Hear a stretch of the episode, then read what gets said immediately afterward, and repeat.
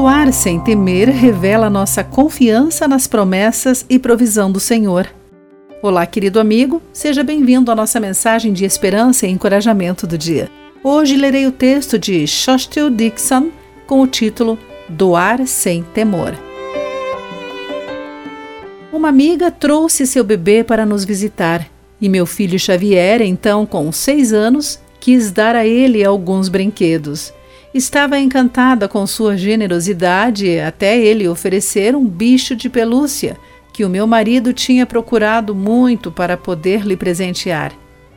Reconhecendo o brinquedo tão desejado, minha amiga tentou declinar educadamente, mas Xavier o colocou nas mãos da criança e disse: Meu pai me dá muitos brinquedos para compartilhar.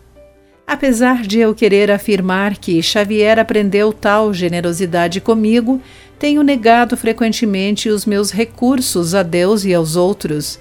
Mas quando lembro de que o Pai Celeste me concede tudo o que tenho e preciso, fica mais fácil compartilhar.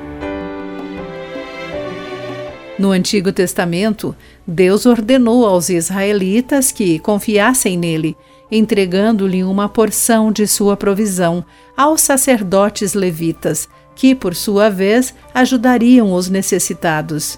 O povo recusou, e o profeta Malaquias disse-lhes que estavam roubando do Senhor.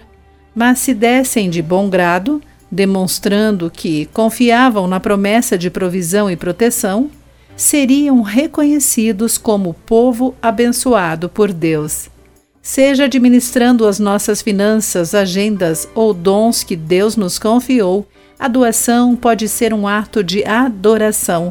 Doar voluntariamente e sem medo pode demonstrar a nossa confiança no cuidado de nosso amoroso Pai. Querido amigo, pense sobre isso. Aqui foi Clarice Fogaça com mais uma meditação Pão Diário. A palavra de encorajamento que você ouviu foi extraída do devocional Pão Diário. Para conhecer mais recursos e falar conosco, visite o site www.pandiario.org.